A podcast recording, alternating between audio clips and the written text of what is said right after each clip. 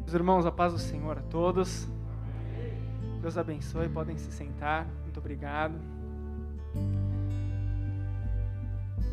Para mim é uma alegria muito grande estarmos juntos hoje. Fiquei muito feliz com o convite do Tiago, como ele falou, um amigo que Deus Deus nos deu aí nos últimos anos. Se eu não me engano, aquela aquela participação nossa em Santa Isabel foi 2018, né? 2018 ou 2019. Desde então a gente tem, tem nutrido uma amizade boa, que Deus abençoe, continue abençoando o trabalho de vocês. Reconheço e sei o quanto é difícil a gente organizar eventos durante a pandemia. Então, você e toda a coordenação, o Felipe, estão todos de parabéns por estarem realizando a EBJ em meio a, a tanta dificuldade que a gente encontra. Tenho certeza que esse trabalho vai, vai dar muitos frutos. Deus abençoe. Queria agradecer também ao pastor Alberto Brito. Deixo aqui um abraço não só meu, como do meu pai. É, embora eles tenham se encontrado hoje de manhã, meu pai comentou, mas meu pai sempre fala com muito carinho do, do seu sogro, do pastor Alberto, então deixo aqui um abraço para ele. Agradeço ao pastor Wilson pela recepção e a todos os irmãos. Eu só peço que os irmãos confirmem se tá ok eu falar com a máscara. Bem, vocês conseguem me entender bem? Tá, se a minha voz começar a falhar, eu tiro, mas por enquanto acho que a gente consegue prosseguir assim. Eu fiquei bastante intrigado quando recebi o tema que a liderança de vocês escolheu para essa noite. Um tema bastante desafiador e bastante importante. E o que eu acho importante da gente falar sobre esperança em tempos de crise, esperança durante a crise, é a coragem que seus líderes tiveram em escolher esse tema para ser tratado. Porque uma das formas de lidar com a crise é negá-la, fingir que ela não existe, ou fingir que ela não é uma crise. Mas quando a gente faz isso, a gente perde a oportunidade de viver a crise e tudo que ela proporciona para nós. E não é porque nós vivemos uma crise que nós vivemos apenas aspectos negativos. E isso eu quero trabalhar um pouco com vocês hoje, porque ter esperança durante a crise significa duas coisas. Significa ter força o suficiente para viver durante a crise e manter uma perspectiva para o momento posterior à crise. Porque a própria definição de crise nos mostra que ela não é eterna, ela não é perene, mas ela é passageira. A crise normalmente ela se define como sendo um momento de dificuldade, um momento de transição entre uma fase e outra. Portanto, se ela é momento, significa que ela passa. Embora a nossa crise esteja se alongando aí por um bom tempo, a gente tem que ter perspectiva de que ela passa.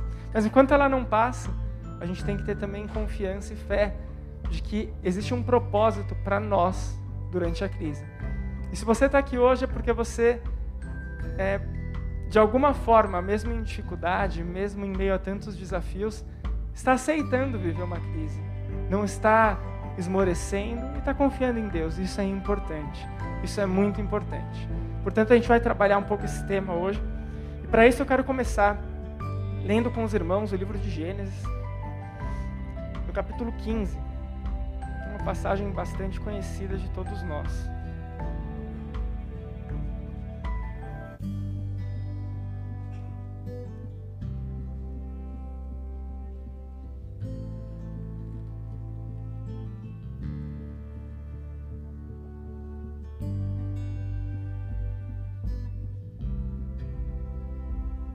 Vamos ler dos versículos 1 até o versículo 6.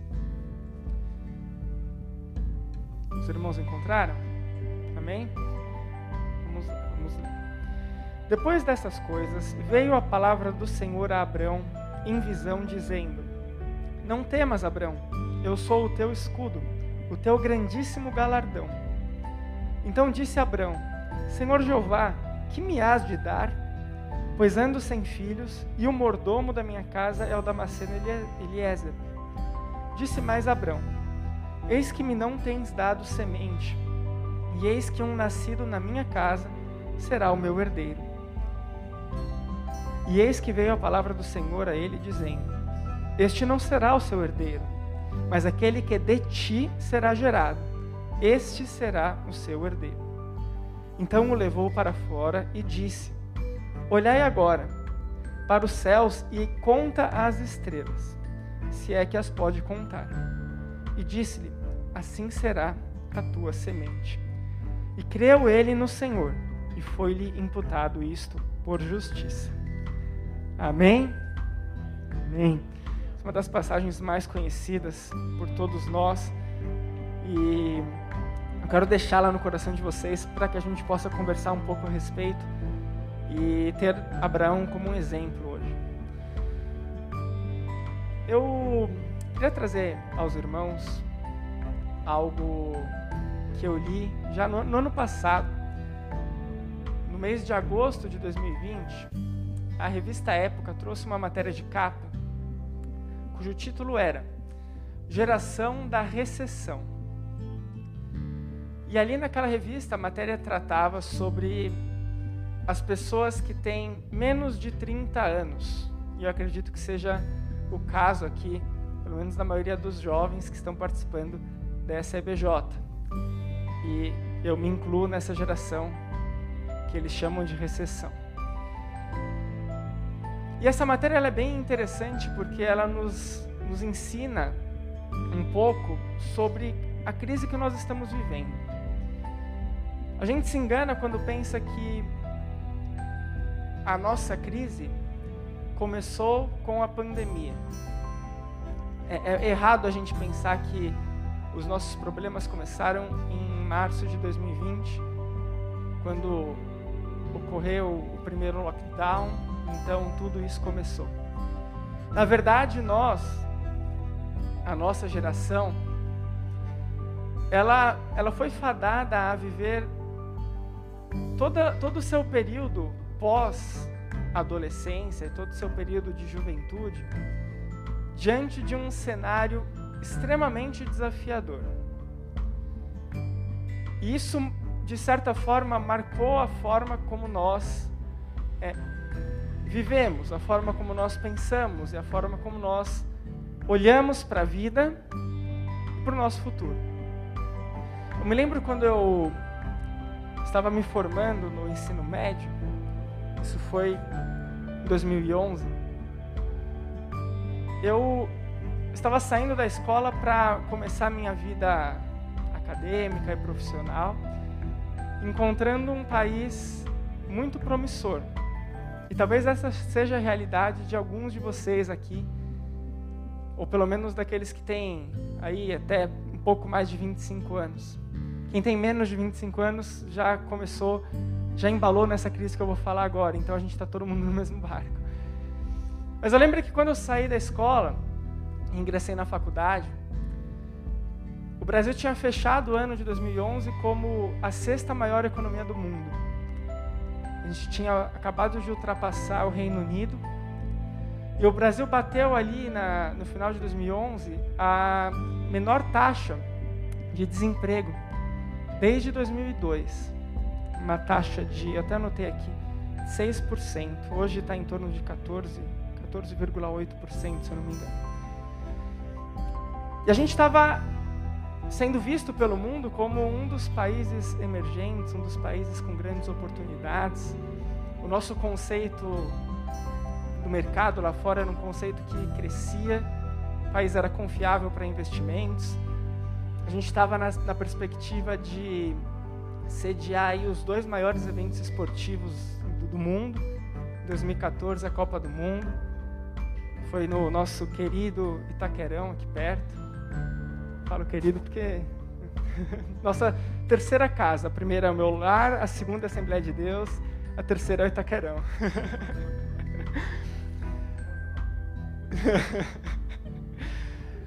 e logo depois, em 2016, a gente sediou as Olimpíadas.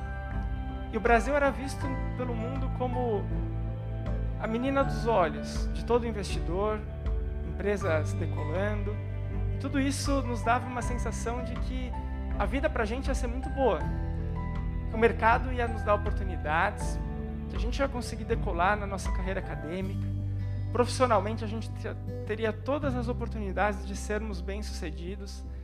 E o mundo, como se mostrava, o nosso cenário, como se mostrava, era um cenário promissor, fazia com que a gente pudesse sonhar e, quem sabe, sonhar mais alto até do que a gente poderia pensar. Mas acontece que, de uns tempos para cá, e logo depois disso que eu comentei com vocês, o Brasil sofre uma grande virada. E quando eu falei para vocês que a nossa crise não começa em 2020, ela decorre justamente dessa virada que o nosso país sofreu, partir ali dos anos 2013 e 2014. Eu falo isso porque a gente começou a viver, naquela época, uma crise de cunho ético. Todos nós sabemos e vimos, acompanhamos as notícias e, e os jornais acerca dos grandes escândalos de corrupção, de, das grandes manifestações que ocorreram lá no ano de 2013, ficaram conhecidas como Jornadas de Junho. E nós vimos ali um país cansado de ser enganado do ponto de vista ético. E isso escancarou para nós que nós éramos muito menos do que o nosso país estava se mostrando ser. Quando a gente tem escancarada a verdadeira face do nosso país, é como se a gente visse uma grande e bela escultura colocada sobre, sobre um, uma fina camada de gelo. Vocês já viram aqueles gelos que cobrem o oceano quando nos lugares mais gelados? Aquele gelo que quando alguém pisa ele começa a, a cair. E foi justamente isso que pareceu o nosso país quando tudo isso começou a ganhar corpo. E de uma crise ética nós pulamos para uma crise política. Todos nós sabemos que em 2000, 2016 houve um processo de impeachment contra a nossa presidente e em menos de 30 anos de democracia nós sofremos duas vezes um processo de impeachment, o que é um marco bastante negativo e mostra que a gente tem alguma dificuldade ainda de lidar com o processo democrático, mas o que isso nos mostra é que a crise só foi aumentando. Num primeiro momento, a gente percebeu que não dava para a gente conviver é, com os nossos próprios defeitos éticos. No segundo momento, a crise mostrou que nós não poderíamos mais confiar nas pessoas em quem nós confiávamos as nossas as decisões mais importantes para a nossa vida. E aí essa crise política ela dá origem a uma grande crise econômica. Muitos dizem ter sido a maior crise econômica da história do Brasil. E aí essa crise econômica é algo que perdura e nós todos sentimos ela de alguma forma, seja no nosso próprio bolso, seja no adiamento dos nossos próprios projetos, ou seja em parentes, em familiares, amigos que nós vimos sofrer, empresas que fecharam, pessoas que não puderam continuar faculdade. E toda essa crise ela vai se alastrando 2013, 2014, 2015, 2016. E isso tudo resulta em um cenário devastador de pessoas cansadas, de uma nação desacreditada, pessimista, e uma nação, acima de tudo, raivosa, com ódio ódio daqueles em quem confiava, raiva daqueles que lhe roubaram, raiva da vida não estar acontecendo como gostaria. E por causa desse cenário, nós chegamos em 2018 a um processo eleitoral para escolher um novo presidente. E dentro desse processo eleitoral, o que se escancarou, na verdade, foi justamente essa sociedade de ódio, de raiva, essa sociedade de rivais. Eu me lembro que em 2018 as pessoas aconselhavam a não marcar, não se marcar encontros de família aos domingos, para não gerar discussão política e para as famílias não brigarem. Porque a gente se tornou tão raivoso com relação à crise que nós vivíamos, que nós não conseguíamos nem mais conviver com os nossos próprios parentes.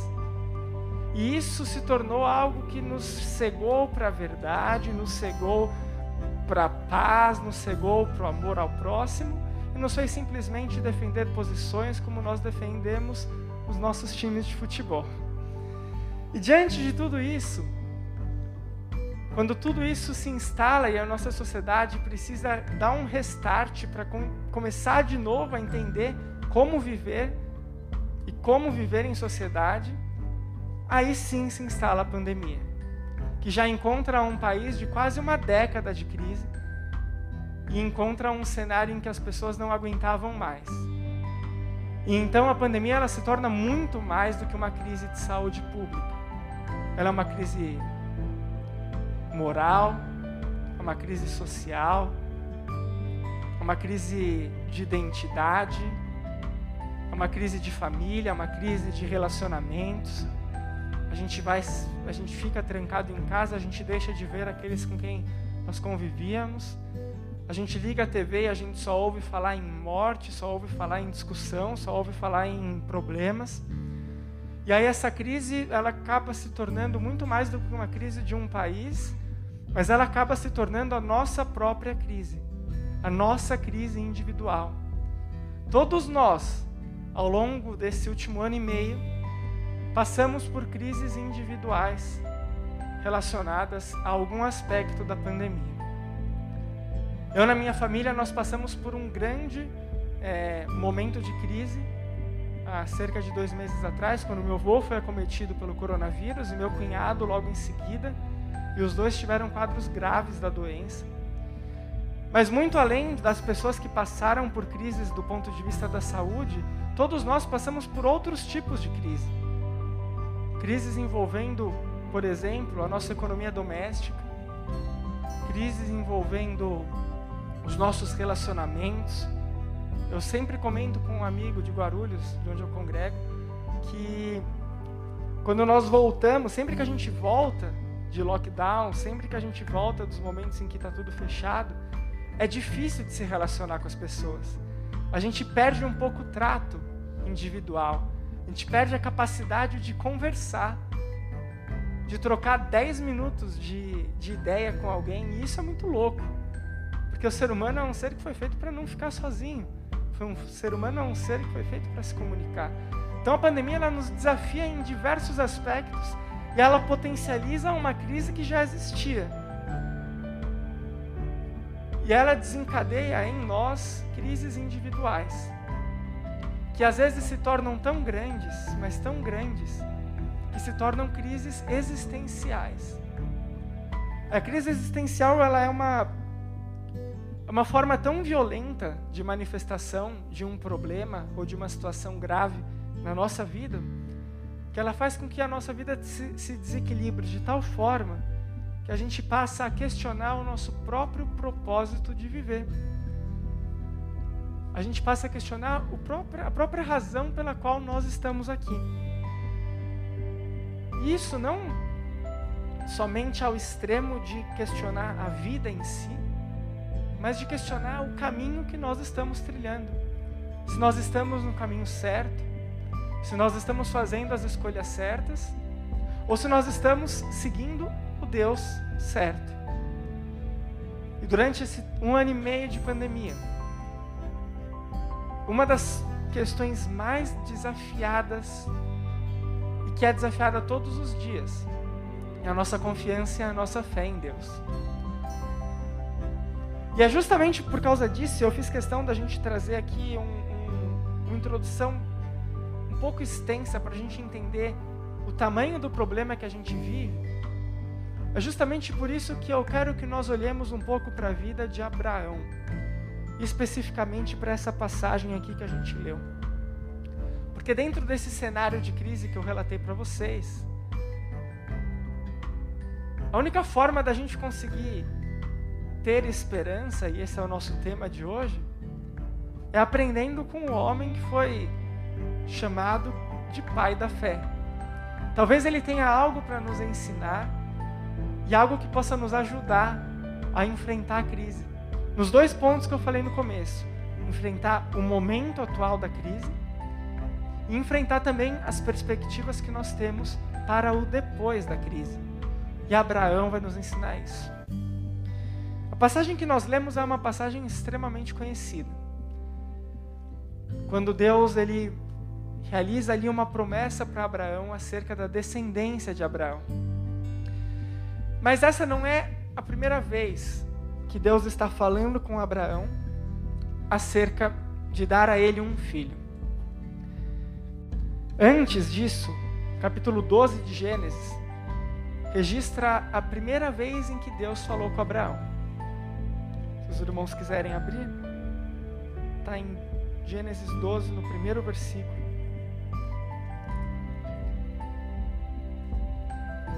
E aqui diz que Deus ele diz a Abraão para Abraão sair da terra em que morava e caminhasse em direção à casa, a, perdão, à terra que Deus o mostraria. E aí Deus logo em seguida diz: "E fartiei uma grande nação", versículo 2. "E abençoar-te-ei, engrandecerei o teu nome, e tu serás uma bênção". Essa é a primeira vez que Deus se dirige a Abraão, na época Abrão, prometendo a ele uma, uma família, uma descendência. Depois disso, o tempo passa e mais duas vezes Deus reforça a Abraão a promessa que havia feito. Em Gênesis 13, no versículo 14, Deus diz a Abraão para que ele olhe de onde ele estava, para o lado norte, para o lado sul, para o oriente e para o ocidente ele fala no 15: Porque toda esta terra te, que vês, te hei de dar a ti e à tua semente. Ou seja, Deus estava prometendo uma terra que serviria não só a Abraão, mas a sua descendência. Descendência que na época ele não tinha. É como se não bastasse, logo em seguida, Deus pede que Abraão contasse as areias que estavam no solo, para que ele comparasse essa contagem das areias com os seus futuros descendentes. E aí nós encontramos Abraão, depois de certo tempo, no capítulo 15, que foi o texto que nós lemos no começo, de posse de todas essas promessas e confirmações que Deus havia feito na vida dele, porém vivendo ali um momento de crise existencial. Nós encontramos Abraão dentro da sua tenda, desconsolado, e questionando Deus. Se você perceber no versículo 2, logo depois que Deus garantiu a Abraão: Não temas, pois eu sou o teu escudo e eu sou a tua recompensa. Abraão questiona a Deus, dizendo: O que tu me has de dar? Então, assim, a primeira lição que a gente aprende aqui com Abraão é que, mesmo o pai na fé, mesmo o nosso maior exemplo de fé teve seu momento de questionar o próprio caminho, questionar a própria confiança dele em Deus. Uma coisa que a gente precisa saber e entender quando a gente passa por momentos de crise é que nenhuma fé nasce inabalável. Justamente por isso, Jesus, em diversos momentos, chama seus discípulos de homens de muita fé, ou de pouca, ou de pequena fé. Nenhuma fé nasce inabalável e Deus sabe disso. Portanto, se em algum momento desses últimos tempos a sua fé não foi uma fé inabalável, isso não é motivo para você se culpar é simplesmente motivo para você se aproximar um pouquinho mais de Deus. Porque a fé inabalável não é a fé que nasce perfeita, mas é aquela que se aperfeiçoa na justiça de Deus. A fé inabalável é aquela que, na sua fraqueza, permite que o poder de Deus se aperfeiçoe. E é isso que Deus quer de nós. Ele não procura pessoas perfeitas, ele não procura pessoas que sejam especialistas em crise, porque não existe ninguém que é especialista em crise. Ele procura pessoas que estejam dispostas a viver isso, mas viver com ele, ao lado dele. o tempo todo olhando para ele. E Deus, então, nesse momento, ele tenta lembrar Abraão do que ele estava querendo. Abraão estava dentro da sua tenda, quieto. Abraão tinha acabado de ser abençoado por Melquisedeque, isso é registrado um pouquinho antes, e mesmo assim ele está quieto dentro da sua tenda. Porque em momentos de crise, nós costumamos nos esconder das nossas zonas de conforto e deixar de olhar para as bênçãos que Deus está nos dando. Deus acabara de dizer para Abraão: Eu sou a sua recompensa. E mesmo assim, Abraão estava dentro da tenda questionando Deus. E quantas vezes isso acontece também com a gente? Nós vamos para a igreja no domingo, Deus fala com a gente, a gente sente o coração arder, só que na segunda-feira a gente continua com os mesmos problemas, com a mesma crise, e isso nos mostra um desânimo tão grande. E parece que a gente esquece das bênçãos que a gente recebeu no culto de domingo. Quantas vezes que a gente sai para trabalhar, coloca uma música para ouvir, ouve palavra de Deus através daquela música, mas o nosso coração está tão pesado que a gente não consegue sequer prestar atenção no que Deus está falando. A crise faz isso com a gente. Ela nos joga para dentro da nossa zona de conforto, nos joga para dentro da nossa tenda, e assim nós perdemos a capacidade de olhar para Deus e de ouvir Deus falar. Mas Deus ele é enfático para Abraão. Ele não desiste de Abraão no primeiro momento que Abraão questiona ele Deus. Assim como Deus não desiste de nós no momento que nós questionamos, e se Ele desistisse da gente quando a gente o questionasse, eu certamente não estaria aqui expondo essa reflexão para vocês. Deus ele insiste com Abraão e, e pede para que Abraão saia da sua tenda. E esse é um ponto muito importante, porque quando Deus pede para Abraão sair da tenda ou do lugar onde ele estava. Deus está pedindo muito mais do que Abraão se dirigisse fisicamente para fora de um local. Mas Abraão, Deus está pedindo para Abraão sair do lugar que limitava a sua visão para ir para um outro lugar onde Deus pudesse falar com Abraão da forma como gostaria. Porque nessa passagem Deus vai utilizar os céus para falar com Abraão. E quem está dentro de uma tenda não consegue ver o céu. Assim como aqueles que estão dentro da sua própria crise, guardados na sua zona de conforto, têm muita dificuldade de enxergar o céu que Deus quer mostrar. Tem muita dificuldade de enxergar a perspectiva de Deus para a crise. Então, o que eu quero te fazer hoje é convidar que você deixe um pouco a sua zona de conforto e eu também deixe a minha zona de conforto para que a gente possa caminhar um pouco para fora da nossa tenda e olhar um pouco para o céu. A nossa zona de conforto são as nossas dúvidas, são os nossos sentimentos de pessimismo, o ceticismo que nós guardamos em relação a Deus, em relação à melhora das coisas o nosso medo, muitas vezes, é a nossa zona de conforto. Principalmente agora. Quantas vezes o medo nos deixou em casa quando nós podíamos sair e essa foi a nossa zona de conforto para não encontrar com ninguém? E eu te convido então para a gente dar um passo para fora da tenda e enxergar o céu que Deus quer mostrar para a gente hoje. Quando Abraão sai então da sua tenda, Deus se dirige a ele e diz o seguinte: Abraão, olhe para o céu e tente contar as estrelas, se você puder contá-las. E essa, esse final eu acho sensacional, quando Deus fala, se você puder contá-las. E a minha pergunta para você hoje é: e se Deus te fizesse essa proposta? para você olhar para os céus e você contar as estrelas que estão no seu céu hoje. Eu trouxe um aplicativo para tentar nos ajudar a contar essas estrelas. vou pedir para o Anderson colocar na tela.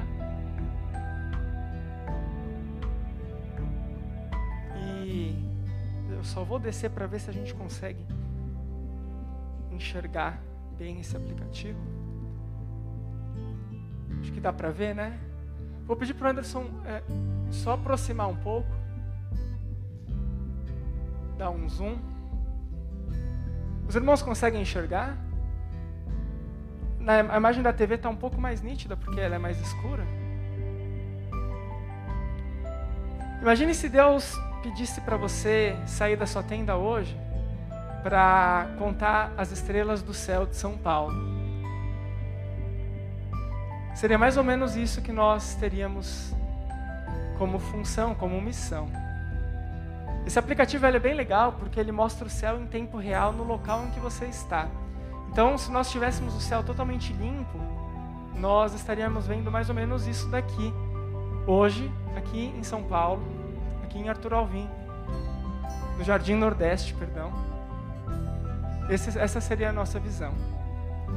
Eu falei para os irmãos que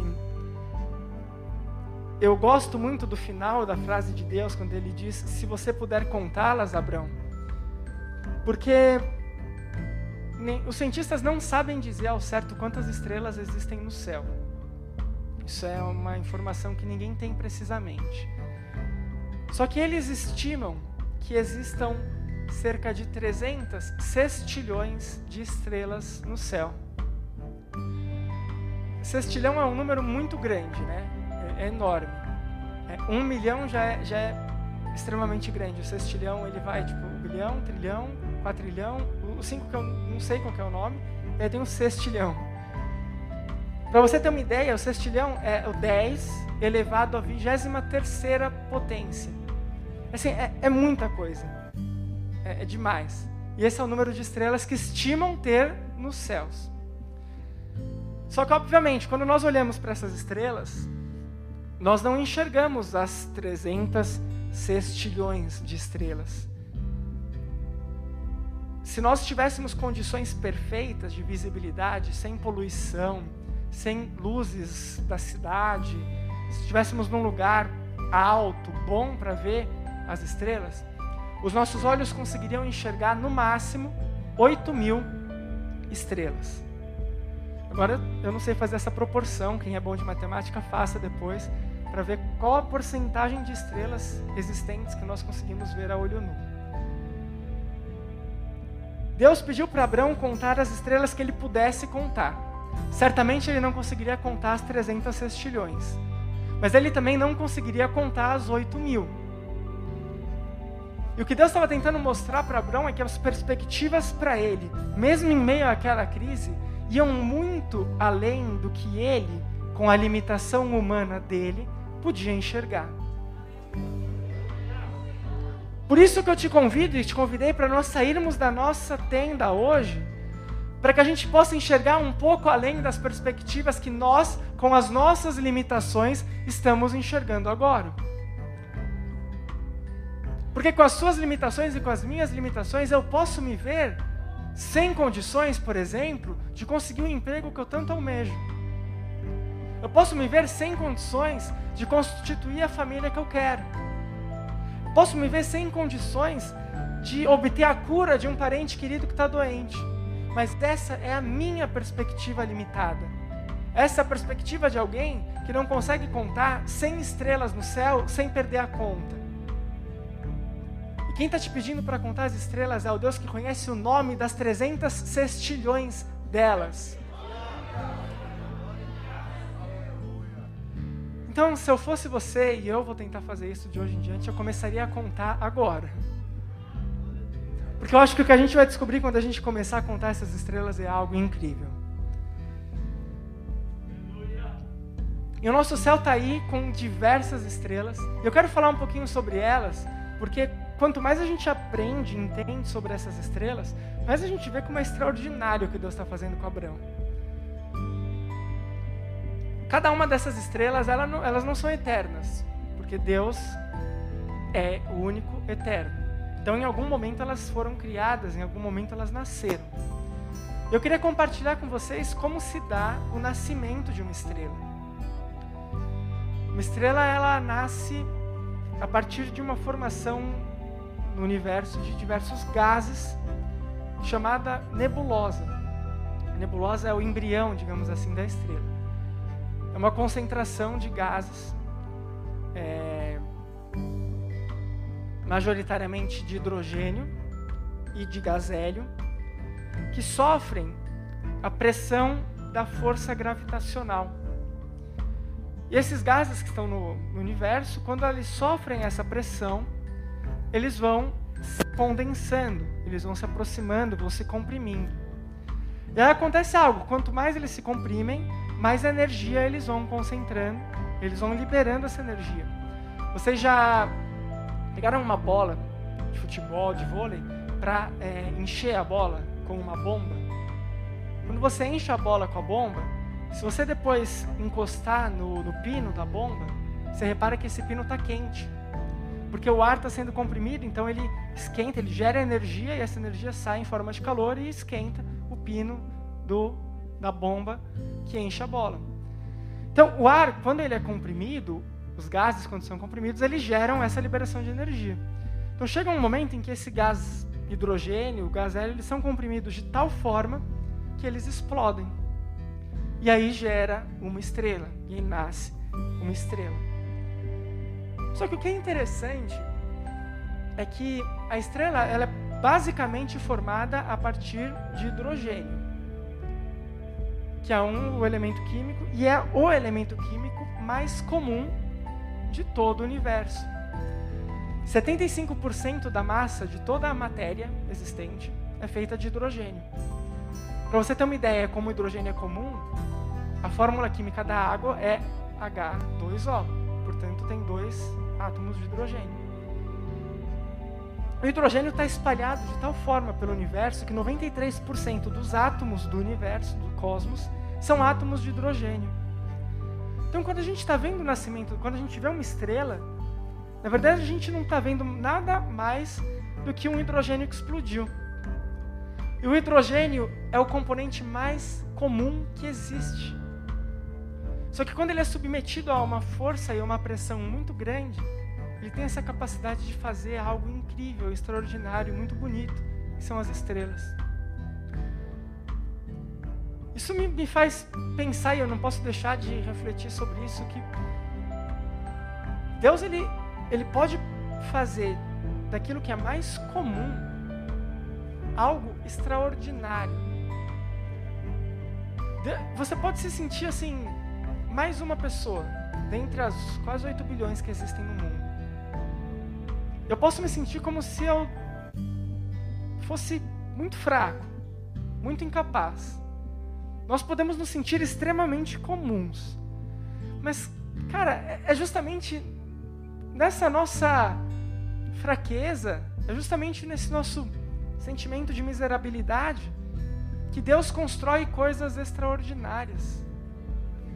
Se Deus, por meio da força gravitacional e da pressão da gravidade, faz com que o hidrogênio se torne estrela, quanto mais Ele pode fazer com você e comigo.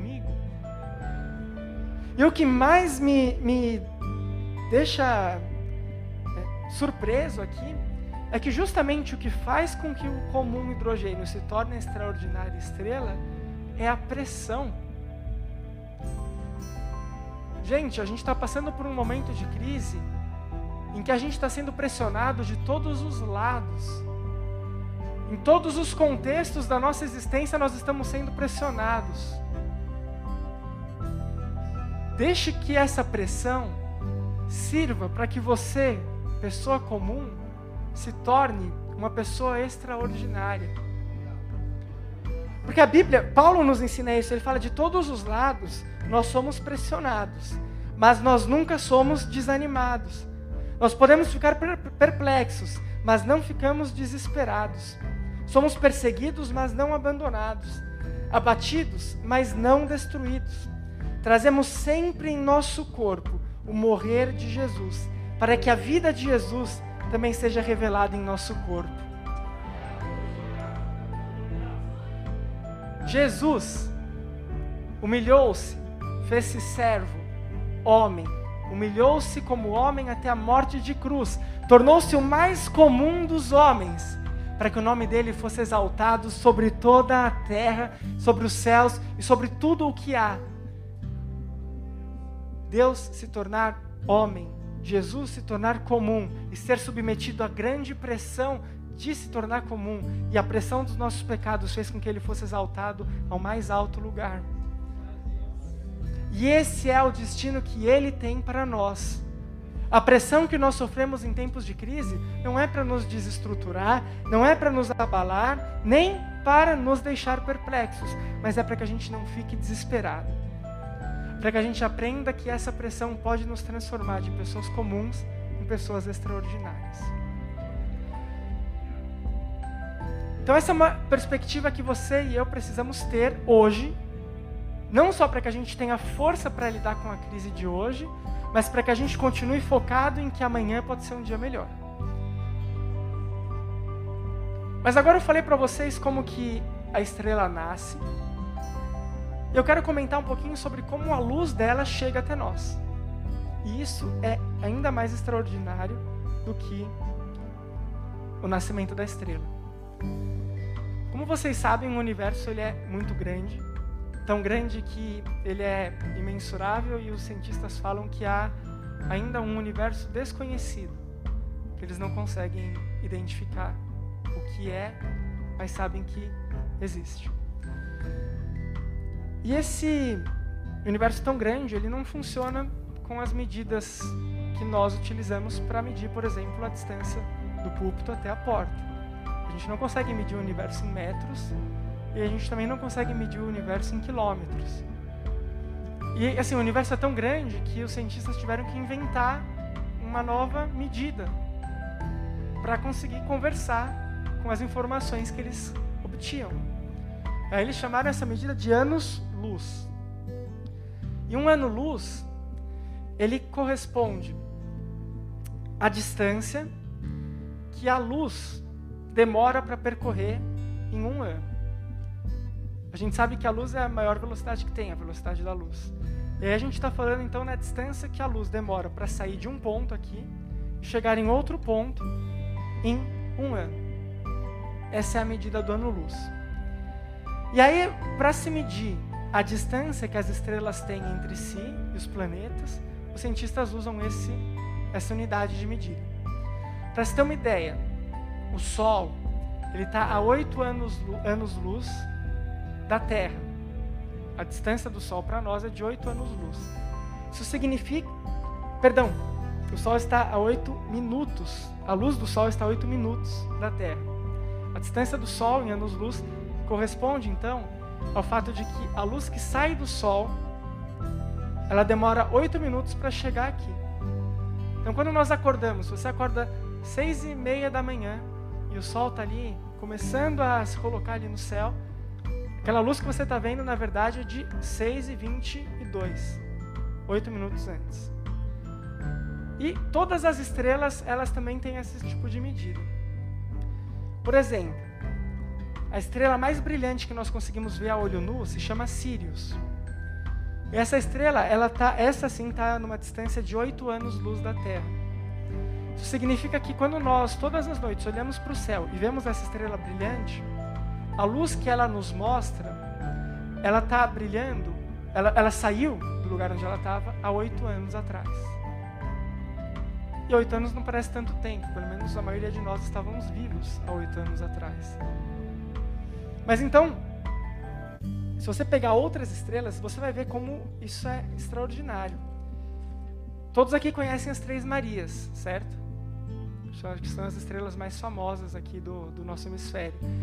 As Três Marias fazem parte de uma constelação que se chama Orion. E essa constelação, sabe qual é a distância dela para a Terra? 1500 anos-luz. Quer dizer que quando você olha para o céu e você vê as Três Marias, a luz que você está vendo está viajando já faz um, já faz 1500 anos.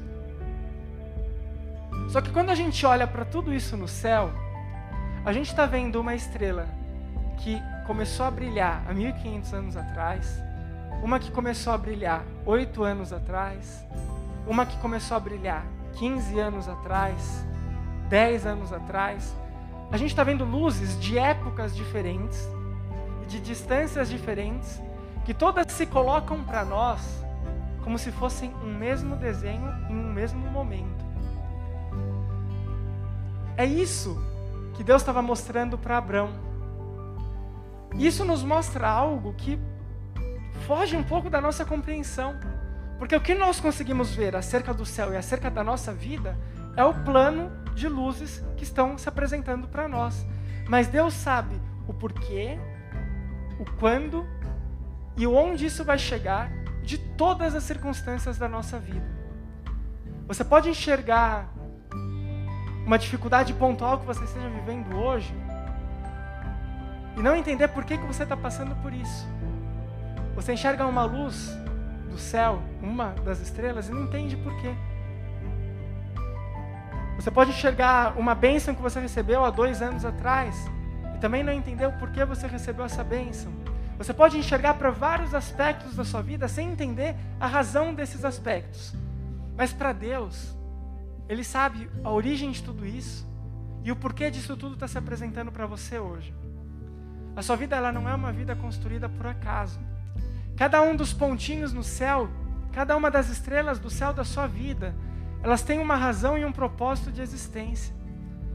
O fato de você estar aqui hoje, de você congregar nessa igreja, tem um propósito específico. O fato de você ter nascido na família que você nasceu tem um propósito específico. Os seus gostos pessoais têm propósitos específicos. As músicas que você gosta têm propósitos específicos.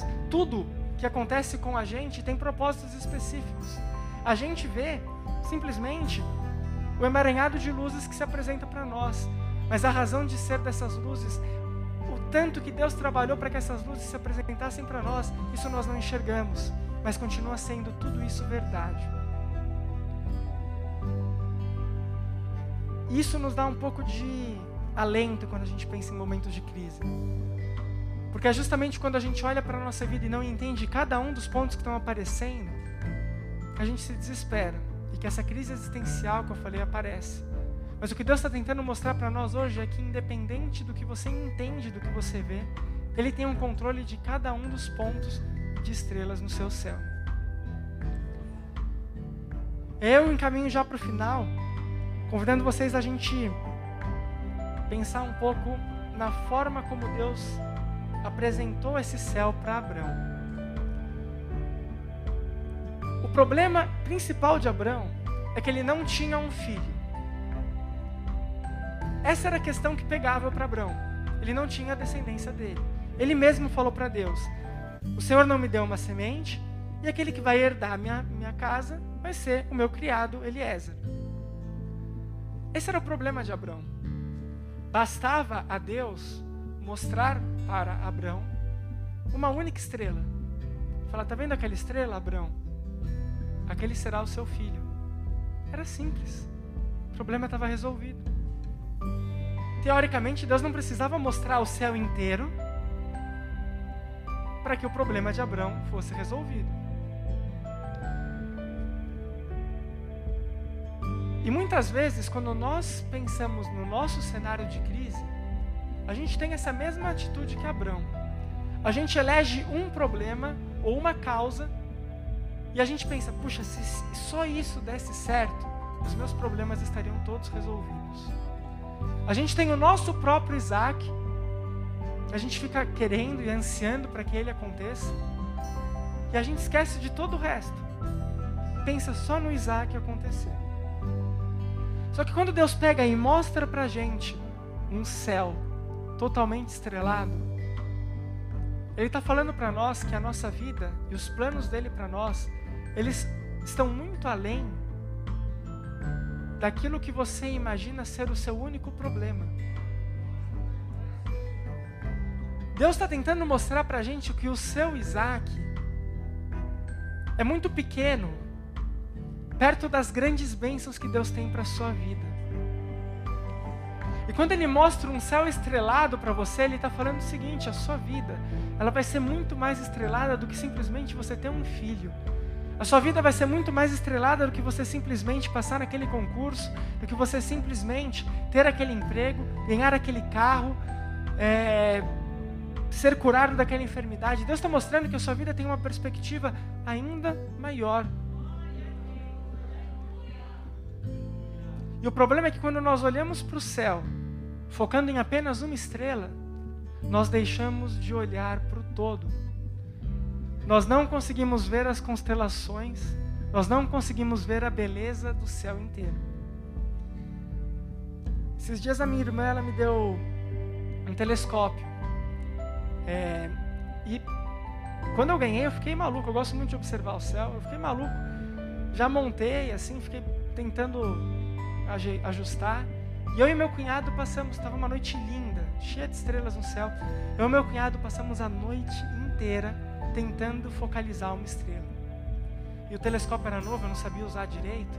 Eu fiquei lá tentando ajustar, e ajustava a lente, aproximava, olhava sem a, sem a lente, olhava para a lente, tentava ajustar, não consegui. A gente passou a noite inteira e não conseguimos focalizar naquela estrela. E a gente não só não conseguiu focalizar naquela estrela, como a gente perdeu a beleza do céu daquela noite. Às vezes a gente está tão enfocado em olhar para os nossos problemas, tão enfocado em olhar para aquilo que está nos incomodando hoje, que a gente está deixando de olhar para a grandiosidade do que Deus tem para fazer na nossa vida.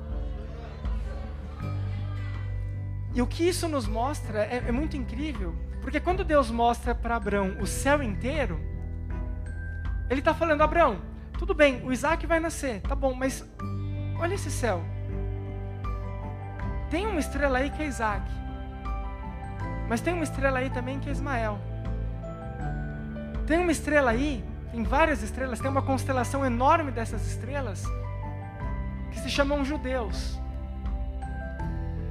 E outra constelação enorme dessas estrelas que se chamam árabes. Hebrão, dentro dessas estrelas todas, vão ter várias outras nações que vão ser decorrência desses judeus e desses árabes. Quer dizer, a sua descendência é muito maior do que o Isaac que você estava querendo. E mais importante do que tudo isso, Abraão, olha direito ali nessa, nesse céu. Você não consegue ver ali uma estrela mais brilhante que as outras? Uma estrela que se chama estrela da manhã? Porque Deus não estava só mostrando para Abraão que Isaac iria nascer. Deus estava mostrando para Abraão que da descendência dele, todos os povos da terra seriam salvos e todos os povos da terra seriam chamados de filhos de Deus. Porque nesse céu estrelado está Jesus. Nesse céu estrelado está Jesus, que veio ao mundo para morrer por mim e por você. No seu céu estrelado está Jesus também. Porque quando você deixa de olhar para o seu próprio problema e começa a olhar para a perspectiva que Deus tem para você, você enxerga Jesus em todos os pontos da sua vida. Em todos os aspectos da sua vida você vê Jesus brilhando. E aí nós chegamos no final dessa história toda com aquele senhor já quase centenário que estava no cantinho da sua tenda, olhando para o céu maravilhado, quem sabe até ajoelhado, assim, que nem uma criança. E aí ele diz, a Bíblia diz, perdão, que Abraão creu no Senhor. Versículo 6. Ele creu no Senhor.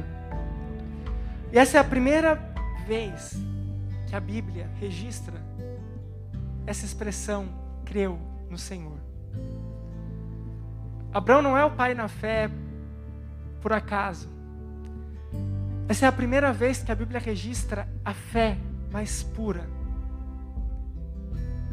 E ela dependeu justamente de Abraão deixar a sua tenda e olhar para as perspectivas que Deus tinha para ele.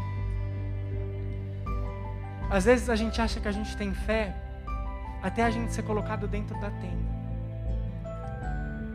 Talvez você tenha vindo até aqui hoje trazendo a sua tenda nas costas e impedindo, de forma que ela impedisse de você olhar para o céu. Eu quero te convidar a olhar para o céu e crer no que você está vendo. E ter fé no que você está vendo. Porque como eu falei no início, a fé ela se torna inabalável com o passar do tempo, ela nunca nasce inabalável. E ela se torna inabalável justamente onde a nossa confiança falha. Porque quando a gente confia, a gente sabe a perspectiva do que vem pela, pela frente. Mas quando essa perspectiva nos deixa, sobra a fé, que é o firme fundamento das coisas que a gente espera, só que a gente não consegue ver. E é justamente nesse ponto que a fé nos ensina a ter esperança nos momentos de crise. Quando nós temos esperança, nós temos expectativas boas a respeito do futuro. E só é possível ter expectativas boas a respeito do futuro em tempos de crise se nós ativarmos a nossa fé, se nós colocarmos a nossa fé em ação. E o resultado de quando Abraão fez isso é que o fato dele crer no Senhor foi imputado isso por justiça a ele. Ou seja, o fato dele crer no Senhor foi o motivo pelo qual a justiça de Deus se realizou na vida dele. Ter uma atitude de fé hoje vai permitir que você passe o restante da crise. E se Deus quiser, essa crise acaba logo. Se Deus quiser, a sua crise individual acaba logo. Mas você confiar em Deus e ter fé nele hoje vai permitir que, durante toda a sua crise, a justiça de Deus se realize em você. E essa justiça pode ser o recebimento daquilo que você tanto espera, do seu Isaac, ou pode ser a presença de Deus te fazendo caminhar até que o seu Isaac chegue. Então eu convido vocês a terem essa atitude de fé hoje. A deixarem a tenda de lado, deixarem a tenda para trás e saírem para olhar para as estrelas. E terem fé no Deus que colocou cada uma dessas estrelas no lugar. Porque Ele colocou as estrelas no lugar para que você pudesse sonhar por elas. Quero convidá-los a fechar os olhos para nós orarmos juntos. Senhor, meu Deus e meu Pai, nós te agradecemos por esse dia, nós agradecemos, Senhor, pela vida, nós agradecemos pela tua palavra, Deus. Embora nós estejamos passando por momentos muito difíceis, isso não nos impede, Senhor, de ver a tua grandeza, de ver que o Senhor é bom. Isso não nos impede de te adorar. E embora em muitos momentos da nossa vida nós nos questionamos, nós questionamos os seus planos, embora em muitos momentos, Deus, nós questionemos o que o Senhor está fazendo, hoje a gente quer deixar esses questionamentos de lado. Nós queremos até te pedir perdão por esses questionamentos. Nós queremos colocar, Senhor, a nossa mente conectada com aquilo que o Senhor tem para nós. Senhor, eu quero que Humildemente eu quero te pedir que o Senhor crie em nós um coração ardente em fé. Que o Senhor nos ensine a ter mais fé em Ti. Senhor, que nesse momento venha o Teu Espírito Santo sobre nós, nos trazendo fortalecimento e nos trazendo essa fé. Que nós possamos crer no Senhor e crer nos planos que o Senhor tem para as nossas vidas. E que isso, Senhor, gere em nós esperança. Senhor, eu te peço que a tua esperança Encontre, Senhor, um lugar dentro do nosso coração. Senhor, eu não te peço que essa crise é, venha nos abater, eu não te peço que essa crise venha tirar a nossa fé, mas justamente o contrário. Eu te peço que essa crise faça com que a nossa fé, fé cresça, que a nossa fé fique mais forte, mais firme. Que nós possamos deixar o estágio dos homens de pequena fé e que nós, nossa fé seja um pouquinho maior a cada dia. Que nós possamos, Senhor, entender quais são os seus planos para nós e que a gente possa conviver com a ausência do nosso Isaac hoje. Se isso for, Senhor, para que nós encontremos um céu estrelado amanhã. Que nós possamos entender que os seus planos e o seu tempo é perfeito. E que isso, Senhor, seja para nós combustível para que a gente acorde de manhã vivendo o nosso dia e batalhando para que as coisas melhorem. Mas que em momento algum, Senhor, nós percamos a fé que o Senhor instalou no nosso coração hoje. Que todas as noites, quando nós formos deitar e darmos uma espiada no céu, que nós possamos lembrar que o Senhor é um Deus de propósitos e os seus propósitos nunca passam e nunca mudam.